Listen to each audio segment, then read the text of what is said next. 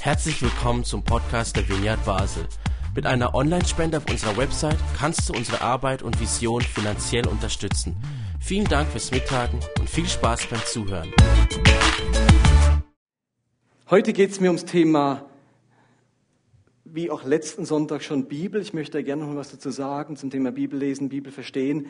Das ist jetzt in dieser Serie In dir muss brennen, was du in anderen entzünden willst. Ähm, meine dritte Predigt, andere haben da auch schon drüber gepredigt. Bei meiner ersten Predigt war mir dieser Satz wichtig, einfach nur mal kurz als Wiederholung, mit Guten die Welt verändern.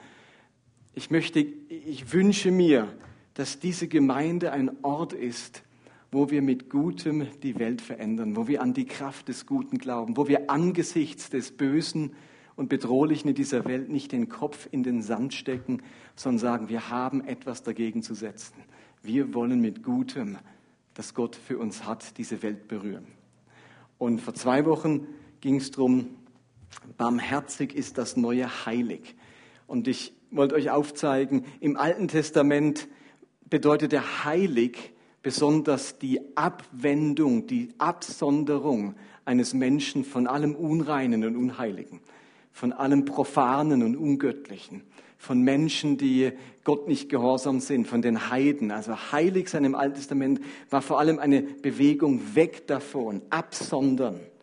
Und nun kommt Jesus und lebt Heiligkeit in einer völlig neuen Art und Weise, nämlich in der barmherzigen Zuwendung zu gerade den Menschen, wo sich andere manchmal wie angewidert abwenden, um heilig zu sein. Heilig, das neue Heilig, das Jesus uns vorlebt, besteht in der barmherzigen Zuwendung zu der Welt und zu den Menschen, die zerbrochen sind und gerade nicht in der, dem sich absondern von der Welt. Und heute würde ich gerne zum Thema Bibel sprechen. Ich habe hier meine Bibel mitgebracht.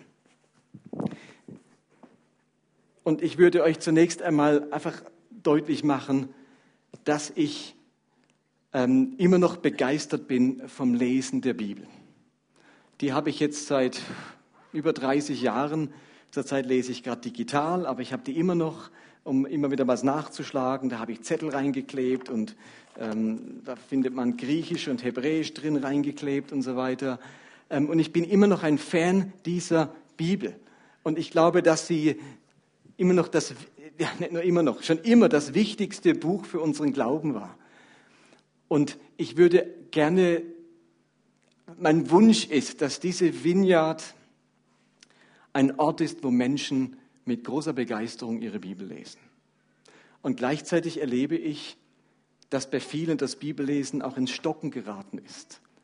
Unsere neueste NGE-Umfrage zeigt, dass wie bei der letzten auch schon und wie bei vielen NGE-Umfragen, die geschehen, äh, mit der niedrigste Wert ist, ich lese gerne in der Bibel oder ich lese häufig in der Bibel. Also bei ganz vielen Christen geschieht etwas, dass das persönliche Bibellesen ins Stocken gerät. Es braucht immer mehr Energie, sich aufzuraffen, in der Bibel zu lesen. Man stößt auf Texte, ähm, die problematisch wirken, die ich nicht richtig verstehe und man verliert irgendwie den Zugang zu diesem Buch. Und vor allem, wenn man wie wir als Gemeinde betont, dass man ehrlich glauben will, dann kommt es oftmals zu dem Punkt, dass ich sage, jetzt bin ich mal ganz ehrlich mit mir, diese Texte verstehe ich nicht oder ich finde die sogar problematisch, die ich da lese. Und ähm, ich, ich, bin es mal nicht so, tu nicht so fromm, schwamm drüber, ich lese es einfach, sondern ich lasse das zu, dass ich Mühe damit habe. Und da lösen wir mit diesem Thema ehrlich Glauben natürlich auch etwas aus, aber wenn, das Resultat davon ist, dass wir keinen neuen Zugang zu dieser Bibel finden, gerade dort, wo wir auch was schwierig finden, dann wäre das ganz schade. Und ich wünsche mir, dass wir einen neuen Zugang zu dieser Bibel finden. Ich habe meine eigene Reise mit dieser Bibel. Ähm, ich habe schon ein paar Mal erzählt, dass ich als Teenager ein leidenschaftlicher Bibelleser war ähm, und so eine Erfüllung im Heiligen Geist erfahren habe als Teenager. Und die große Auswirkung dieser Erfüllung mit dem Heiligen Geist war eine eine totale Begeisterung für die Bibel und irgendwie habe ich einen Eindruck gehabt, plötzlich verstehe ich etwas, wo ich vorher nichts verstanden habe. Und für mich war dann klar, ich will diese Bibel nicht nur privat lesen, ich möchte sie studieren.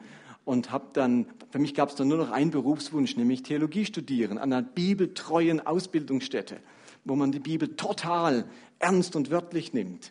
Und dann bin ich da 1987 hierher gekommen zum Theologiestudieren. Rüdiger, du erinnerst dich noch?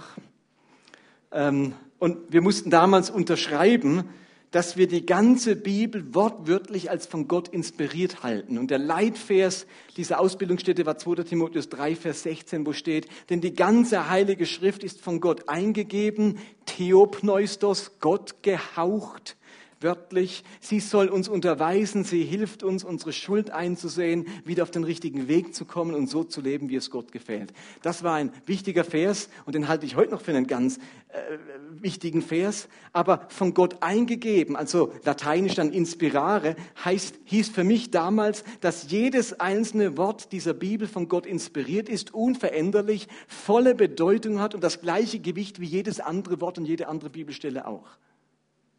Und genau dadurch, dass ich dachte, jedes Wort ist inspiriert und in seiner Bedeutung gleich wichtig wie alle anderen auch, wird die Bibel eben zum heiligen Buch, das wir mit Ehrfurcht behandeln, das von zentraler Bedeutung für uns und unser Leben ist, ohne dass es keinen Glauben und echten Gehorsam Gott gegenüber geben kann. Und relativ bald habe ich dann, was heißt bald? Nee, nicht so bald eben nicht, sondern irgendwann habe ich dann wahrgenommen, dass das mit dieser wörtlichen Inspiration, man nennt das auch Verbalinspiration, also dass jedes Verb, jedes Wort, jedes Verbum inspiriert ist, so seine Probleme hat. Denn inzwischen gibt es die 28. Auflage des griechischen Neuen Testaments.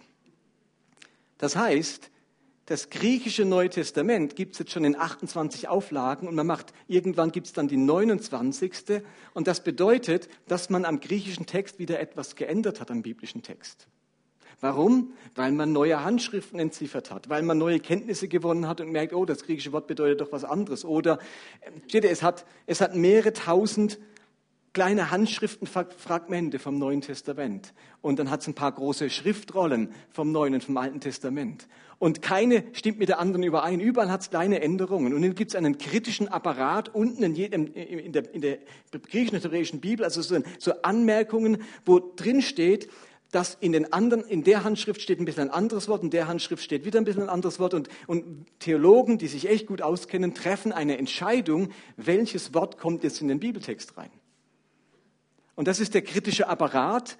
Äh, das lernt man im Theologiestudium. Das heißt, wenn sich der Bibeltext, auch wenn es nur Nuancen sind, ist jetzt seit 28 Auflagen ein bisschen ändert, dann ist es ja schwierig zu sagen, äh, das ist alles, jedes Wort ist inspiriert, weil man gar nicht ganz sicher ist, welches Wort am Ende wirklich hineingehört.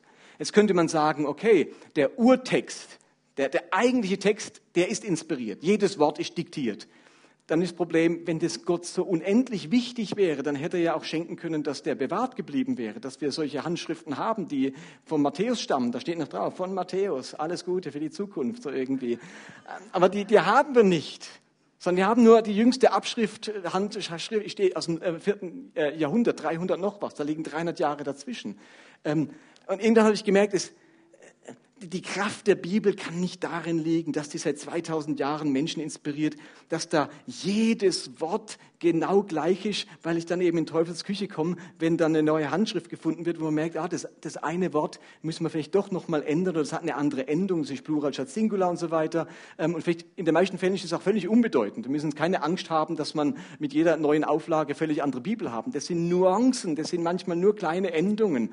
Ähm, und trotzdem ändert sich etwas. Und zum anderen stellt sich die Frage, ob die Bibel in ihrer Bedeutung, in ihrer Gültigkeit ein flaches Buch ist, wo alles wirklich gleichbedeutend nebeneinander steht. Also sind Aussagen aus dem Richterbuch genauso bedeutsam wie Worte von Jesus? Hat ein Gebot aus dem dritten Buch Mose die gleiche Gültigkeit wie eine Aussage von Paulus im Römerbrief? Ist die Bibel ein flaches Buch, wo nichts herausragen darf, wo alles mit gleicher Gültigkeit nebeneinander steht und nirgends das eine vom anderen korrigiert, ergänzt oder sogar als überholt erklärt werden darf? Also was bedeutet es denn, dass die Bibel Gottes Wort ist? Muss man alles, was in der Bibel steht, wörtlich nehmen? Ist alles, was die Bibel beschreibt, historisch tatsächlich so geschehen? Ist jede Aussage der Bibel aus, über die Natur und die Schöpfung immer auch gleich naturwissenschaftliche Aussage. Und ich finde es wunderbar, wie, die, äh, wie das Johannesevangelium beginnt. Das heißt in Johannes 1, Vers 14, das Wort wurde Mensch und lebte unter uns. Das Wort wurde Mensch und lebte unter uns. Also das Wort Gottes, griechisch das Logos, habt ihr schon mal gehört, Logos, das meint alles, was von Gott kommt. Das meint jetzt nicht nur einfach das, das Wort, sondern Gottes Gedanken, sein Wille, seine Überzeugungen, seine Gebote, seine Liebe, seine Kraft, sein tiefstes Wesen. Das ist der Logos Gottes. Sehr verkürzt übersetzt mit Wort Gottes. Und jetzt hat das Christentum eine Besonderheit. Dieses Wort Gottes das, was Gott im Kopf hat, das, was Gott ausmacht, das, was aus seinem Mund herauskommt, wenn er spricht, wo, weil sein Herz davon voll ist. Dieses Wort Gottes wird nun was? Es wird Mensch, genau. Das Wort Gottes wird eine Person, nämlich Jesus von Nazareth. Jesus ist das Wort Gottes. Und darum glauben wir Christen auch nicht an ein Buch, sondern an eine Person. Das Wort Gottes ist nicht Buch geworden mit dem Namen Bibel, sondern es ist Mensch geworden mit dem Namen Jesus von Nazareth. Jesus, die Person, ist die Offenbarung von Gottes Logos, von Gottes Willen und Wesen und Königreich. Und die Bibel legt nun inspiriert, von Gott eingehaucht, Zeugnis ab von diesem Jesus.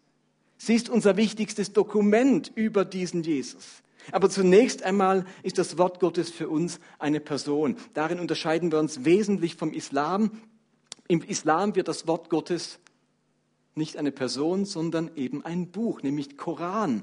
Das Wort Gottes wird Koran, deswegen ist es, es ist diktiert worden, und zwar in arabischer Sprache. Deswegen, wenn man das Wort Gottes wirklich lesen will, muss man es eigentlich in Arabisch lesen, denn so wurde es diktiert. Das Wort Gottes wird im Koran ein Buch äh, wird im Islam ein Buch und Mohammed legt Zeugnis ab von diesem Buch. Im Christentum wird das Wort Gottes Mensch und die Bibel legt Zeugnis ab davon. Ich könnte sagen, im Islam wird das Wort Gottes ein Buch und was in diesem Buch steht, das predigt jetzt Mohammed. Im Christentum wird das Wort Gottes Mensch und das, was dieser Mensch jetzt predigt, das schreiben wir ins Buch. Das ist also was völlig anderes wie im Islam. Und ich wünschte mir, dass mehr Christen verstehen würden, dass wir nicht an ein Buch glauben, sondern an eine Person. Jesus ist die vollkommene Offenbarung des Wortes Gottes. Er ist für mich wichtiger als die Bibel. Und als in der frühen Kirche und dann vor allem bei Luther und in der Reformation entschieden wurde, welche Bücher überhaupt in dieses Neue Testament aufgenommen werden, auch ins Alte Testament, da muss ja irgendwann entscheiden, welche Bücher gehören denn jetzt in die Bibel. Da gab es ja noch viel mehr. Es gibt ja die sogenannten Apokryphen. Da gibt es noch äh, x andere Bücher, die geschrieben wurden. Ähm, und jetzt hat sich die Frage gestellt bei der frühen Kirche in den ersten Jahrhunderten, dann auch noch mal im, im äh, ausgehenden Mittelalter bei Luther, was gehört denn jetzt da alles dazu? Und wisst ihr, was ihr Kriterium war? Luther hat es so wunderbar gesagt, altdeutsch, was Christum treibet. Also dazu gehört das, was was Jesus Christus, seine Offenbarung, das, was er uns gezeigt hat, was das fördert und vorantreibt, das ist Wort Gottes. Das gehört in die Bibel hinein und das andere eben nicht. Und im Hebräerbrief steht dieser wunderschöne Satz, den ihr wahrscheinlich jetzt schon oft gehört habt, hier von der Bühne, ähm, und der einfach nochmal beschreibt, was dieses Wort Gottes genau bedeutet für uns, nämlich dieser Christus. Da heißt es viele Male und auf verschiedene Weise sprach Gott in der Vergangenheit durch die Propheten zu unseren Vorfahren. Jetzt aber, am Ende der Zeit, hat er durch seinen eigenen Sohn zu uns gesprochen. Der Sohn ist der von Gott bestimmte Erbe aller Dinge. Durch ihn hat Gott die ganze Welt erschaffen. Er ist dieser Sohn, dieser Jesus Christus. Er ist das vollkommene Abbild von Gottes Herrlichkeit, der unverfälschte Ausdruck seines Wesens. Durch die Kraft seines Wortes trägt er das ganze Universum. Dieser Vers macht deutlich, Gott hat oft gesprochen, auf vielerlei Art und Weisen, durch den Prophet, durch den Mose, durch den Daniel, durch den David, in den Psalmen und so weiter. Aber am Ende, jetzt, spricht Gott selbst er spricht durch seinen Sohn. Und die Worte dieses Sohnes, das sind nicht einfach eine weitere Reihe von Worten wie die anderen aus der Vergangenheit. Dieser Sohn ist nicht einfach ein weiterer Prophet. Er ist der Erbe aller Dinge und gleichzeitig der Schöpfer aller Dinge. Auch dieser Propheten und Autoren, die vorher etwas geschrieben und gesagt haben.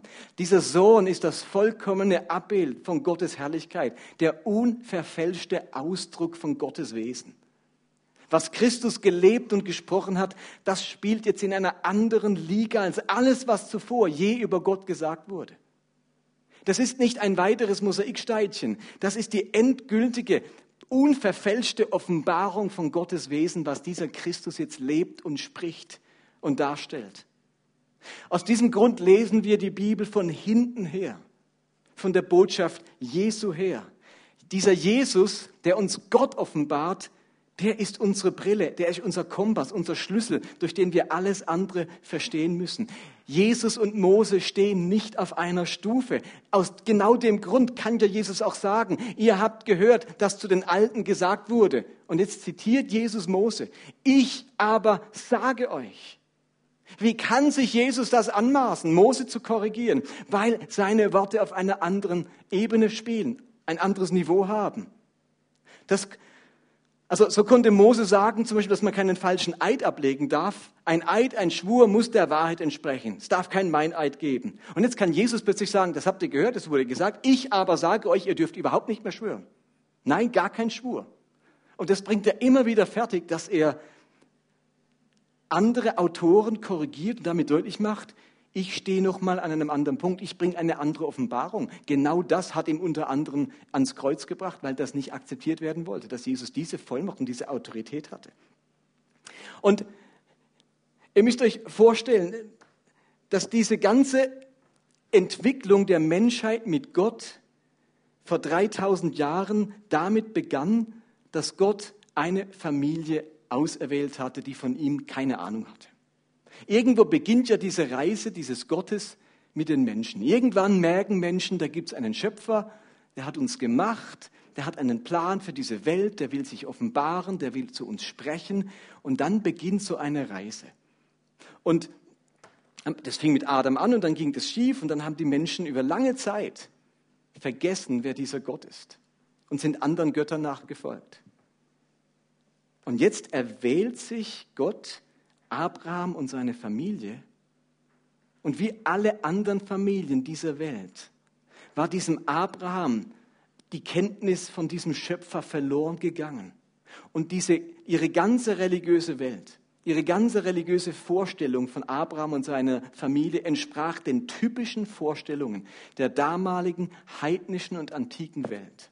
In Josua 24 steht über Abraham, so spricht der Herr, der Gott Israels, vor langer Zeit lebten eure Vorfahren auf der anderen Seite des Euphrats. Terach mit seinen Söhnen Abraham und Nahor. Sie verehrten dort andere Götter. Das ist jetzt ganz wichtig, dass ihr das versteht.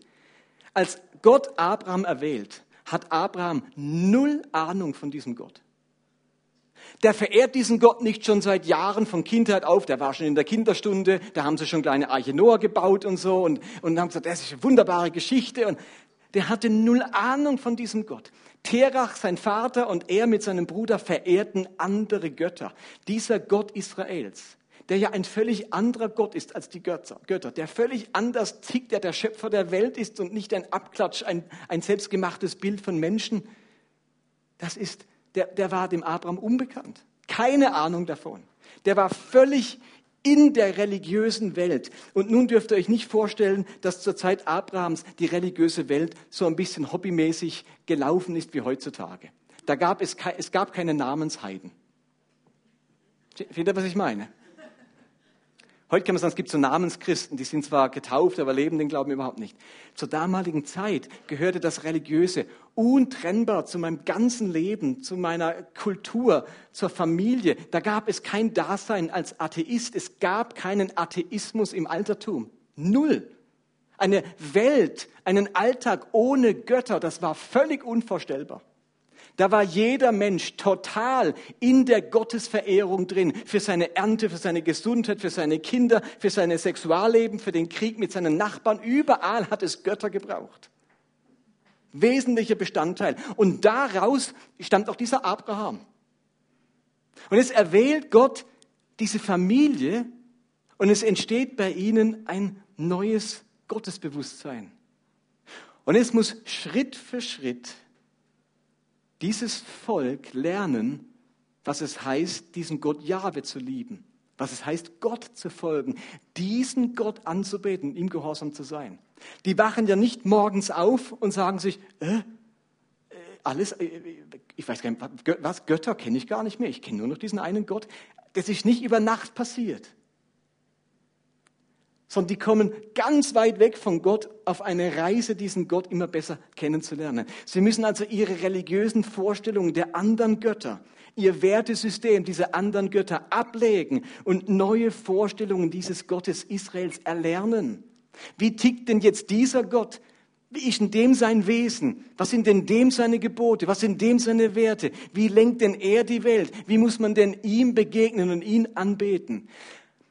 Diesen Gott jetzt kennenlernen, ist ein bisschen wie das Erlernen einer neuen Sprache. Also und zwar eine, eine Sprache, die beherrscht man ja auch nicht auf Anhieb. Da versteht man am Anfang noch ganz vieles falsch. Da zieht man im Kopf nämlich ständig den Vergleich zur eigenen alten Sprache.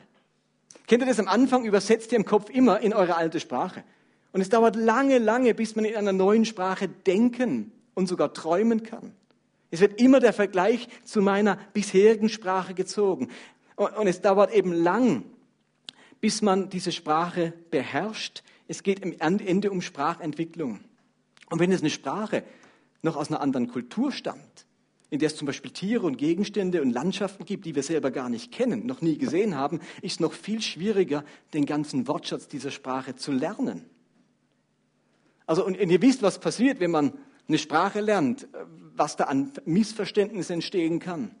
Der deutsche Präsident Lübcke sagte einmal zu seinem amerikanischen Amtskollegen, equal goes it loose.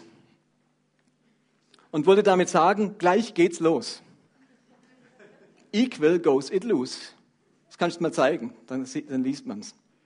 Oder der Lübcke wollte mal zur Queen, äh, der Queen bescheinigen, dass sie schwer auf Draht ist und sagte, you are heavy on wire.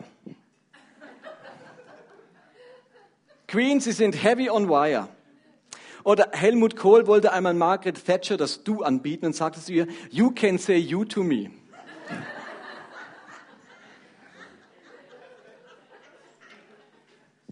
Oder wenn ich sagen will, ich glaube, ich spinne, kann ich nicht übersetzen, I think I spider. Genauso wenig kann jemand sagen, dass er das Leben in vollen Zügen genießen soll. Enjoy life in full trains.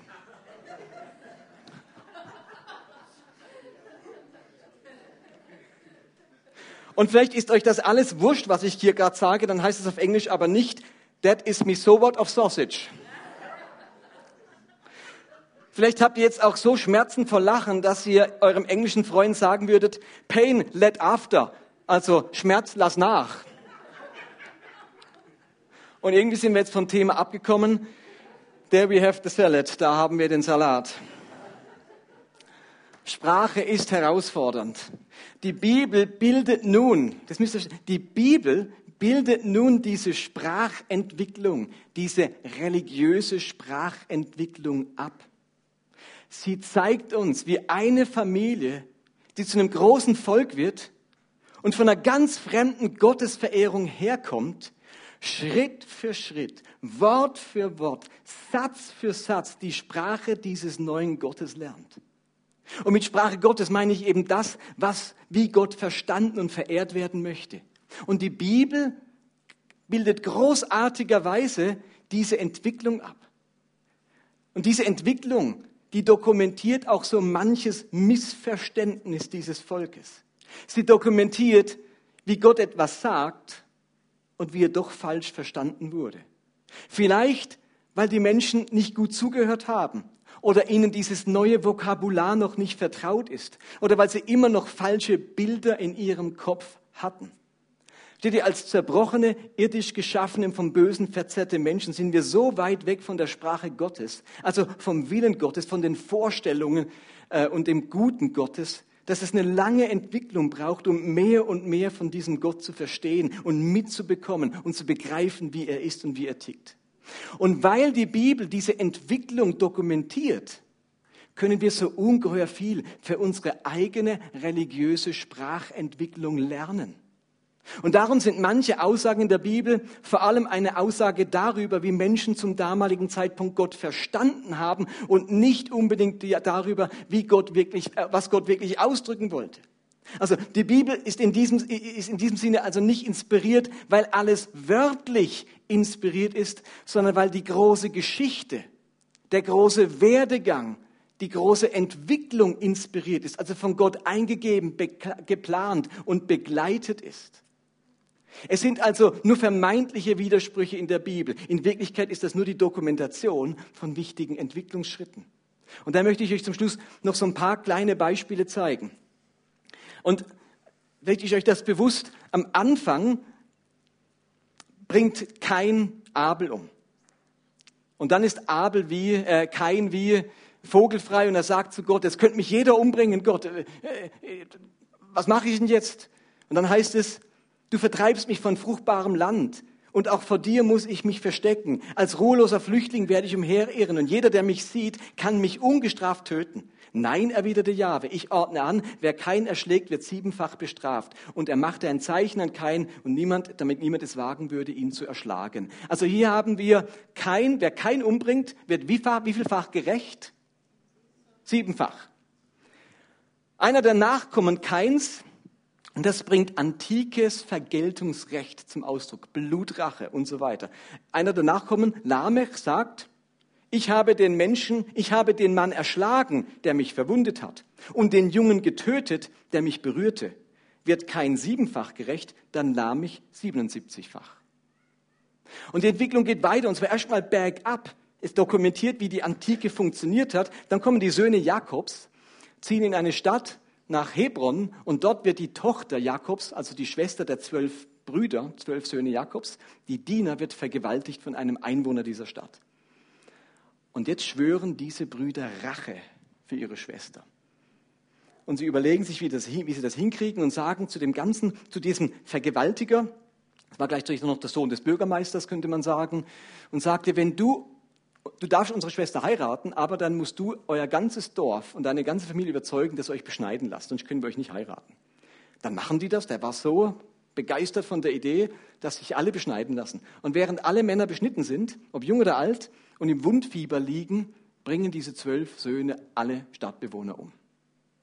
Eine Vergewaltigung wird gerecht mit dem Tod einer ganzen Stadt. Das bildet antikes Denken aus. So haben die antiken Götter funktioniert. Da musstest du alle mit Stumpf und Stiel ausrotten, sonst wäre das immer weitergegangen. Und jetzt kommt dieser Mose, beziehungsweise Gott sagt zu Mose, jetzt müsst ihr mal verstehen, wie ich ticke, wie es bei mir läuft. Und gibt ihnen dieses Gebot, wenn jemand, seinen Nächsten einen, wenn jemand seinem Nächsten einen Schaden zufügt, soll man ihm antun, wie er getan hat, Knochenbruch für Knochenbruch, Auge für Auge, Zahn für Zahn. Der Schaden, der einem, Mensch, der einem Menschen zugefügt wird, soll ihm auch zugefügt werden. Da ist eine Entwicklung von immer ausufernder Rache zu angemessener Strafe. Ist euch das bewusst? Da ändert sich etwas. In derselben Bibel werden andere Dinge beschrieben. Jetzt kommen wir auf eine, ein anderes Niveau. Die lernen gerade die Sprache Gottes. Das ist nämlich, also der nächste Sprachschritt, das Strafe, also angemessene Strafe, ist dann schon, entspricht dann schon viel mehr diesem Gott, dem ihr nachfolgt. Und jetzt kommt der Höhepunkt. Christus offenbart endgültig das Wesen Gottes. Und was sagt Christus zum Thema Vergeltung? Ihr wisst, dass es heißt, Auge um Auge, Zahn um Zahn. Das ist ein sehr gutes Gebot. Das bildet perfekt ab, wie Gott es haben möchte. Sagt er nicht. Sondern dieser Christus bringt sie in ihrer religiösen Sprachfähigkeit, ich kann sagen im religiösen Verständnis, im Kennenlernen dieses Gottes noch einen Schritt weiter und sagt ihnen, ich aber sage euch, verzichtet auf Gegenwehr. Wenn euch jemand Böses antut, mehr noch, wenn dich jemand auf die rechte Wange schlägt, dann halte ihm auch die linke hin. Jetzt könntet ihr sagen, ja, was stimmt denn jetzt? Stimmt jetzt das, die Wange hinhalten oder heißt zurückschlagen? So du mir, so ich dir. Das ist ja Auge, Auge, so du mir, so ich dir. Was gilt denn jetzt? Denn beides steht in der Bibel. Und nun gilt nicht grundsätzlich das Spätere, sondern es gilt grundsätzlich das, was Christum treibet, was das Wesen und die Offenbarung Christi fördert. Und, und, und hier stand jetzt zum Glück der Satz von Christus. Und das ist auf einem anderen Niveau. Das bringt die religiöse Entwicklung an einen Höhepunkt. Nachfolger dieses Gottes verzichten auf Gegenwehr. Sie lieben sogar ihre Feinde. Noch ein Beispiel. In Exodus 20, also in den zehn Geboten, steht dieser berühmte Vers, du sollst die anderen Götter weder verehren noch dich vor ihnen zu Boden werfen. Denn ich, der Herr, dein Gott, bin ein eifersüchtiger Gott. Ich lasse die Sünden derer, die mich hassen, nicht ungestraft, sondern ich strafe die Kinder für die Sünden ihrer Eltern bis in die dritte und vierte Generation. Lesen wir in 2. Mose. Der Gedanke ist dort, dass eine Verantwortlichkeit besteht innerhalb der Sippe. Und das bildet ganz stark antikes Verständnis von Religion aus. Äh, da. Ihr müsst euch klar sein, in der Antike gab es noch nicht das religiöse Individuum. Ich und mein Gott. Da gibt es nur die Sippe. Mich gibt es nicht ohne Sippe. Mich gibt es nicht außerhalb der Sippe. In der Antike gibt es einen Menschen nur im Verbund mit seiner Sippe. Und wenn jemand geheiratet hat, dann wurde er Teil, also eine Frau wurde dann Teil einer neuen Sippe. Und wenn der Vater glaubt, dann glauben alle anderen auch. Wenn der Vater ähm, oder also wenn der Sippenoberhaupt das entscheidet, betrifft es die ganze Sippe. Das war so die Antike funktioniert. Das hat der, den Menschen damals auch viel Sicherheit und, und Zugehörigkeitsgefühl gegeben. Und diese Stelle in Exodus bildet das ab und greift das mal auf. Und jetzt geht Gott mit seinem Volk einen Weg und bringt ihnen bei, dass individueller, eigener Glaube ganz entscheidend ist. Sogar gegen meine Sippe. Dass ich mehr bin als nur meine Sippe. Und so kommt der Prophet Hesekiel, der viele Jahrhunderte später nach den zehn Geboten auftritt und bringt eine neue Erkenntnis. Er bringt die religiöse Denkfähigkeit des Volkes weiter und sagt in Hesekiel 18, was, da sagt Gott, was denkt ihr euch dabei, wenn ihr Israeliten dieses Sprichwort verwendet? Die Väter essen saure Trauben und den Söhnen werden die Zähne stumpf davon. Also im Sinne von, die Väter machen etwas und die Kinder haben Auswirkungen davon. Was fällt euch ein, dieses Sprichwort zu sagen? Ich, Gott der Herr, schwöre, so wahr ich lebe, keiner von euch soll dieses Sprichwort jeweils wieder gebrauchen. Sterben muss nur derjenige, der die Sünde begeht. Die Kinder werden nicht für die Sünden der Eltern bestraft und die Eltern nicht für die Sünden der Kinder. Die Gerechten werden für ihre Gerechtigkeit belohnt und die Gottlosen werden für ihre Gottlosigkeit bestraft. Auf den ersten Blick der totale Widerspruch, oder? Und jetzt erleben wir Christen, die sagen, alles ist gleich inspiriert, alles ist auf der gleichen Linie und dann zieht sich der Exodus-Gedanke, dass nämlich Gott die Sünden bestraft bei den Nachkommen bis in die heutige Seelsorgepraxis durch. Und ich finde Land auf, Land ab Menschen, die Exodus 20 anwenden für ihre Seelsorgepraxis, weil sie davon überzeugt sind, Gott straft die Sünden der Väter bei den Kindern. Nun ist es aber so, dass Hesekiel uns religiös einen Schritt weiterführt. Und Gott, das war vorher gar nicht möglich. Dieser Schritt war irgendwann möglich und, noch schwer genug für die Leute, das ist ja fast prophetisch gesagt. Also da haben sie immer noch eine Weile gebraucht. Und, und ähm, bis heute gibt es Völker, die immer noch in diesem siebten Denken drinstecken. Das hat ja auch seine Vorteile, aber religiös gedacht steht jeder für sich vor Gott. Und es gilt jetzt nicht mehr, dass Kinder bestraft werden von Gott für die Sünden ihrer Eltern. Ein unglaublicher Fortschritt in Bezug auf persönlichen Glauben. Es ist eine Weiterentwicklung, eine weitere Offenbarung dieses Gottes in Richtung der ganzen Wahrheit. Und da könnte ich euch jetzt noch eine Menge Beispiele erzählen. Da gibt es also ganz viele solche Entwicklungen, äh, die man beschreiben könnte. Und jetzt werdet ihr vielleicht sagen, ja, was gilt denn nun? Woher weiß ich denn, ob das Gott wirklich gesagt hat oder ob das nur Menschen so verstanden haben? Das ist eine gute Frage. Jetzt könntet ihr total verunsichert sein und sagen, jetzt weiß ich überhaupt nicht mehr Bescheid. Was gilt denn jetzt überhaupt noch? Nun, was wirklich gilt, wie ich es verstehen muss, dazu braucht man einen sprachlichen Schlüssel, eine Art Wörterbuch, in dem man nachschauen kann, wie man etwas verstehen muss, wie bei einer normalen Sprache. Dieser sprachliche Schlüssel dieses göttliche Wörterbuch, das ist uns geschenkt und es heißt Jesus Christus, das wahre Wort Gottes. Er ist unser Wörterbuch, unser Kompass, unsere Brille, unser Filter, der uns zeigt, was Gott wirklich sagen wollte und wie man ihn zu verstehen hat die Worte Jesu, die Herzenshaltung Jesu, sein Verhältnis zu den Menschen und zu den Sündern, seine Handlungen und seine Taten, seine Ethik, auch seine theologischen Streitgespräche sind der neue Hintergrund, das neue Verständnis, vor dem wir alles andere lesen und verstehen müssen. Also all das ist unser Übersetzungsschlüssel mit Hilfe dessen wir nun die gesamte Bibel lesen. Jesus ist der Höhepunkt, der Kulminationspunkt, auf den hin alles abzielt und von dem her alles her beurteilt wird. Und um die Entwicklung in der Bibel wahrzunehmen, muss ich diesen Christus gut kennen, mit ihm eng verbunden sein und vor allem muss ich meine Bibel kennen.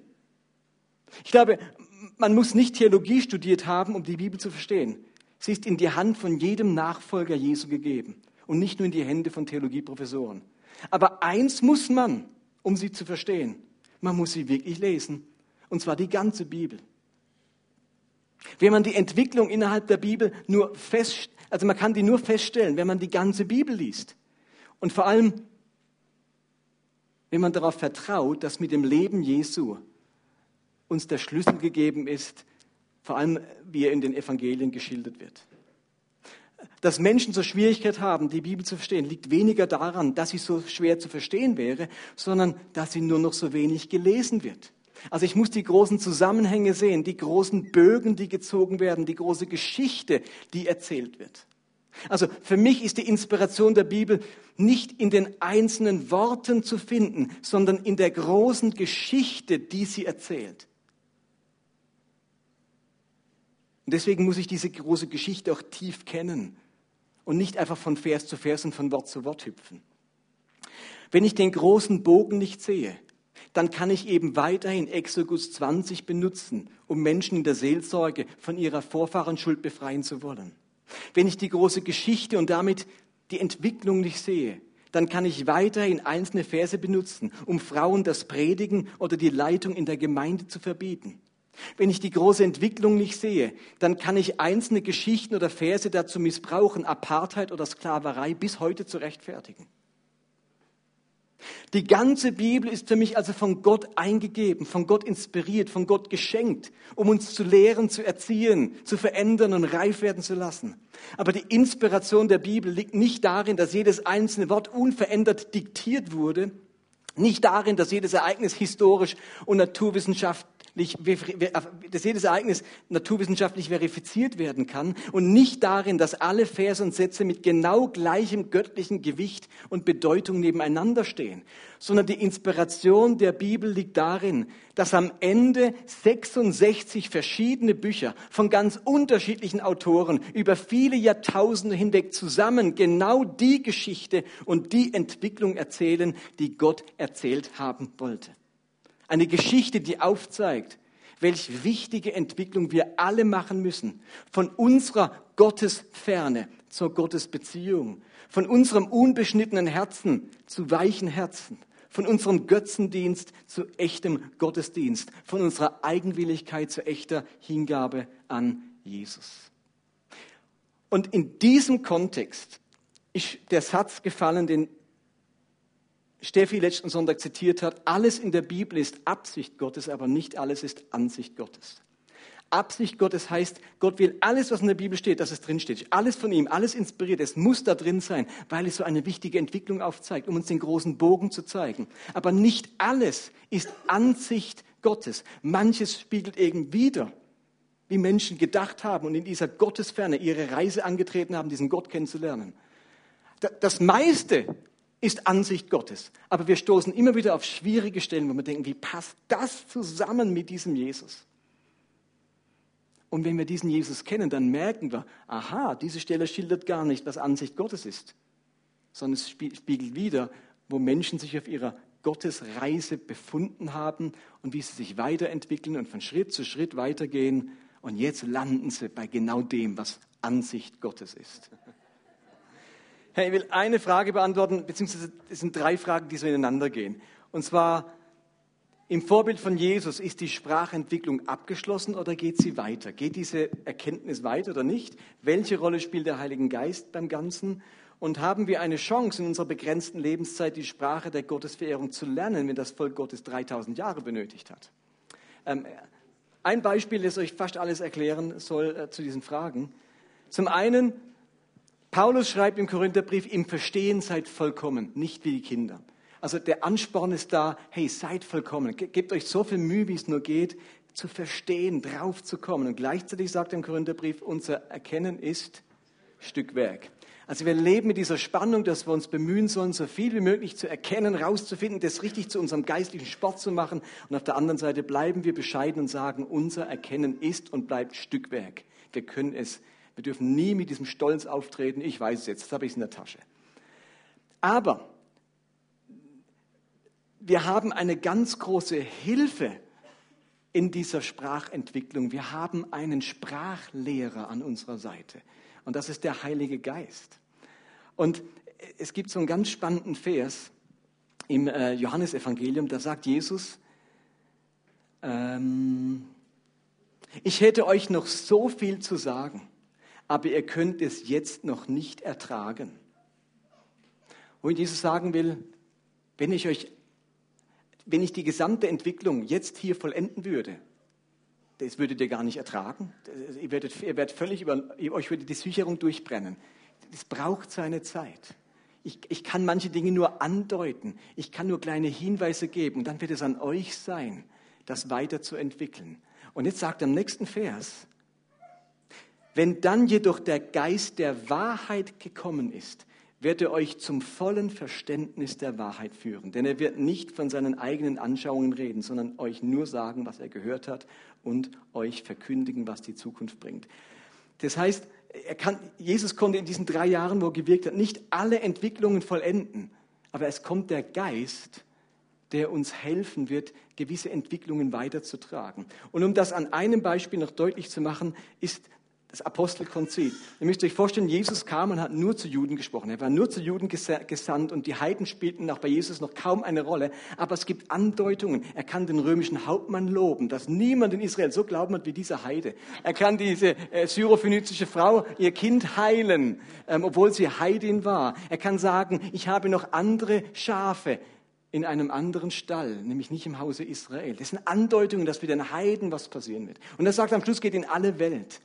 Und jetzt war die große Frage, jetzt kommen tatsächlich Heiden zum Glauben. Der Heilige Geist tut etwas und bringt Heiden auf die Idee, an diesen Christus zu glauben. Und jetzt war die große Frage, ja, bisher galt, dass wenn jemand sich Gott nahen möchte, wenn jemand zu diesem Volk Gottes gehören möchte, dann muss er sich beschneiden lassen und die ganze Tora einhalten. Das wusste jeder Jude. Anders kann man nicht Teil vom Volk Gottes werden. Ohne Beschneidung geht's nicht. Das sind die Unbeschnittenen und wir sind die Beschnittenen. Die haben kein Gesetz und wir haben das Gesetz. Und es war die logische Frage, wenn Heiden sich bekehren, dann müssen die was machen? Sich beschneiden lassen und die ganze Tora einhalten. Und es hätte da die Geschichte aufhören können. Und jetzt merken ganz viele Christen, das kann nicht sein. Es kann nicht sein, dass alle Heiden sich jetzt beschneiden lassen müssen, dass es nur über den Flaschenhals des Judentums geht zu Christus. Und dann, dann gibt es einen Mordstreit in der Christenheit. Und dann treffen sie sich in Jerusalem beim Apostelkonzil. Und jetzt geht Entwicklung weiter, die Christus angestoßen hat. Und was sagen die Apostel am Schluss, nachdem sie lange beraten? Wir wollen den Heiden, die zum Glauben kommen, keine weitere Last auflegen. Außer, und dann nennen sie vier Dinge, die ganz wichtig waren im gemeinsamen Leben mit Juden, nämlich, dass sie kein ähm, Blut essen und kein ungeschächtetes Fleisch essen und, und so weiter und kein Götzenopfer essen. Aber sie müssen die Torah nicht mehr einhalten und vor allem sie müssen sich nicht beschneiden lassen. Das ist eine Weiterentwicklung, die zeichnet sich bei Jesus noch, die ist bei Jesus noch nicht da, aber sie zeichnet sich bei ihm bereits ab, wie er, dass er die Heiden einlegt. Und jetzt können Christen miteinander einen Schritt, einen Entwicklungsschritt voran machen und sagen, Heiden müssen nicht beschnitten werden. Beschneidung fällt raus aus der aus der Zugehörigkeit zum Volk Gottes. Aber mit wem zusammen haben sie die Entscheidung getroffen? Im Konzil miteinander und mit dem Heiligen Geist, weil sie dieses Jesuswort kannten. Er wird euch in alle Wahrheit leiten.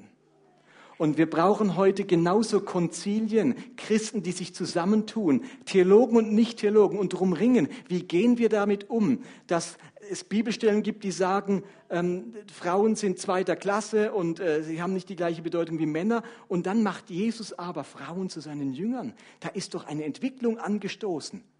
Also 2000 Jahre danach müssen wir doch auf die Idee kommen, dass jetzt ein Schritt weitergehen muss. Der Geist Gottes redet so laut, dass Frauen leiden und lehren können, obwohl sie in der Bibel ähm, das noch nicht gebahnt war, dieser Weg. Aber er war angedeutet von Christus. Und so gibt es ganz viele Entwicklungen. Ich kann mit der Bibelsklaverei rechtfertigen, aber wir lesen im Neuen Testament Bibelstellen, wo wir merken, die bereiten eine Entwicklung vor. Und dann spielt die Entwicklung sich ab und dann freuen wir uns drüber, dass der Heilige Geist uns hilft, nächste Schritte zu gehen, die das Wesen Jesu, seine Liebe und sein Erbarmen wieder ganz deutlich zum Ausdruck bringen.